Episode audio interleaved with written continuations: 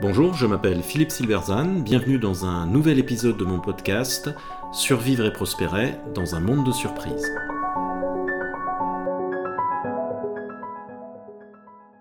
C'est l'économie stupide, le dilemme stratégique de l'Europe après l'Ukraine. L'invasion de l'Ukraine constitue un réveil brutal pour une Europe qui s'était endormie depuis de nombreuses années dans un idéalisme naïf. Si la réponse à l'invasion a été rapide, l'Europe reste très affaiblie.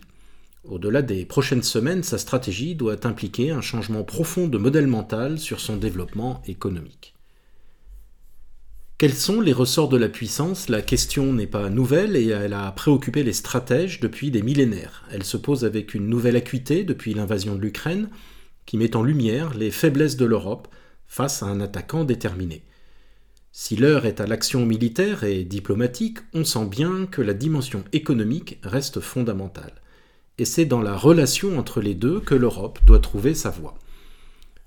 Pour le comprendre, il faut faire un détour par les travaux d'Ibn Khaldoun, un penseur arabe du XIVe siècle, exposé par Gabriel Martinez-Gros, historien spécialiste de l'islam médiéval.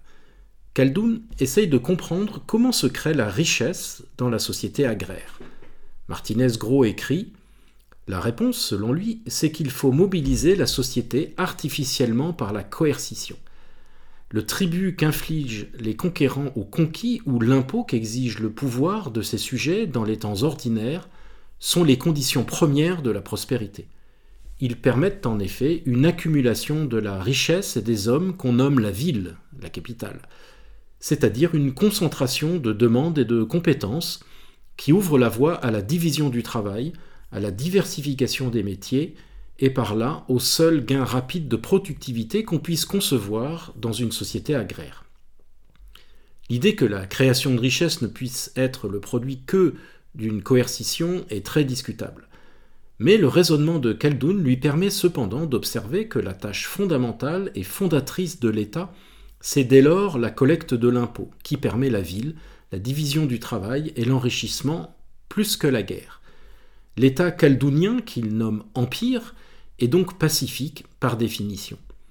L'empire civilise ses populations en leur interdisant la violence et en brisant leur solidarité, mais en leur offrant en échange toutes les protections souhaitables, militaires, policières, judiciaires et sociales. Privés ou exemptés de la violence, les sujets de l'Empire sont exclusivement assignés aux fonctions de production, économique ou intellectuelle, qu'ils assurent d'autant mieux qu'ils s'y spécialisent.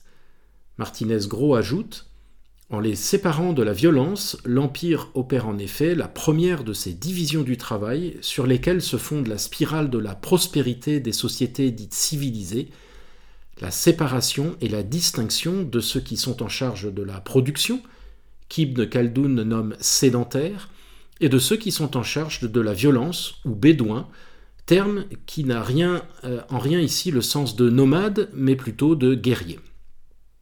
L'État se spécialise donc, il réserve les fonctions de violence à des groupes réduits de soldats ou de guerriers qu'il acquiert dans les sociétés tribales, et il assigne au contraire l'immense majorité de sa population à des activités productives, créatrices de richesses. Il prélève l'impôt pour que ce système puisse exister.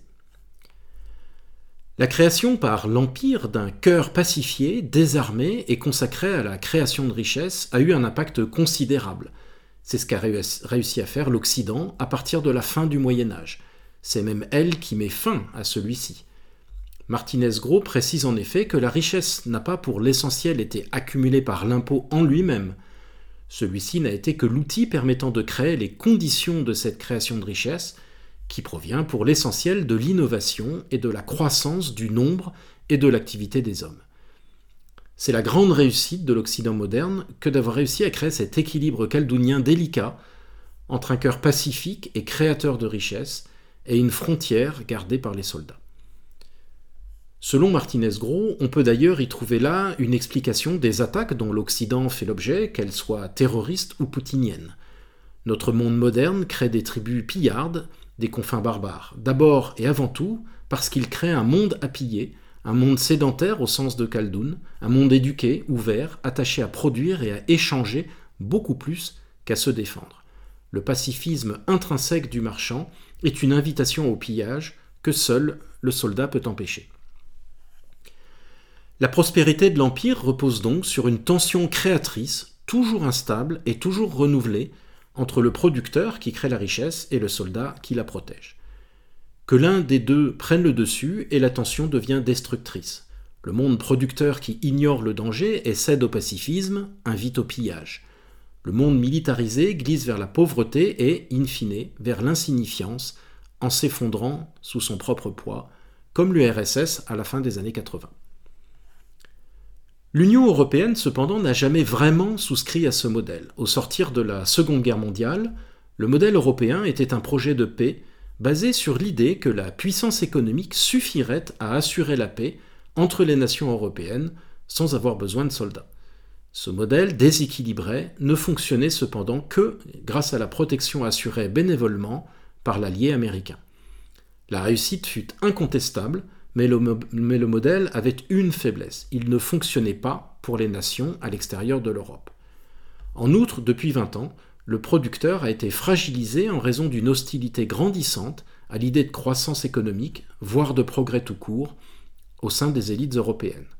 De façon extraordinaire et dans l'ignorance totale de la réalité, l'Europe s'est convaincue que tous les problèmes du monde se ramenaient au seul bilan carbone de la planète et qu'elle devait sacrifier son agriculture, son industrie et son indépendance à cet objectif, quelles qu'en soient les conséquences. L'Europe a donc non seulement cédé au pacifisme en limitant son effort de défense, en particulier depuis la chute de l'URSS, mais elle a aussi négligé son cœur de création de richesse. Elle est donc confrontée au double défi du déclin de sa puissance économique et de sa puissance militaire. Elle découvre soudainement que pendant qu'elle organisait des conventions citoyennes sur le climat et des campagnes d'inclusion et de diversité, Poutine avançait ses pions. Elle découvre ou redécouvre que les humains ont aussi besoin de manger et d'être en sécurité. Elle redécouvre qu'il y a des bédouins prêts à piller à la moindre occasion et qu'ils le font simplement parce qu'ils le peuvent lorsque leurs voisins sont faibles ou naïfs, comme l'a été l'Europe. Elle redécouvre que la sécurité a un coût et que ce coût ne peut être supporté que si on en a les moyens, c'est-à-dire si on a un cœur productif puissant. En bref, elle redécouvre ce que Machiavel a expliqué il y a cinq siècles, qu'il faut voir le monde tel qu'il est et non tel qu'on aimerait qu'il soit. À l'heure où, face aux dangers russes, elle redécouvre brutalement la nécessité d'avoir des soldats, la priorité stratégique des prochaines années doit cependant être la restauration de ce cœur de création de richesse. Une économie forte est la condition pour que l'Europe existe encore en tant que modèle dans le monde. Merci de votre attention, vous pouvez retrouver cette chronique et bien d'autres sur mon blog www.philippe-silberzan.com. À bientôt.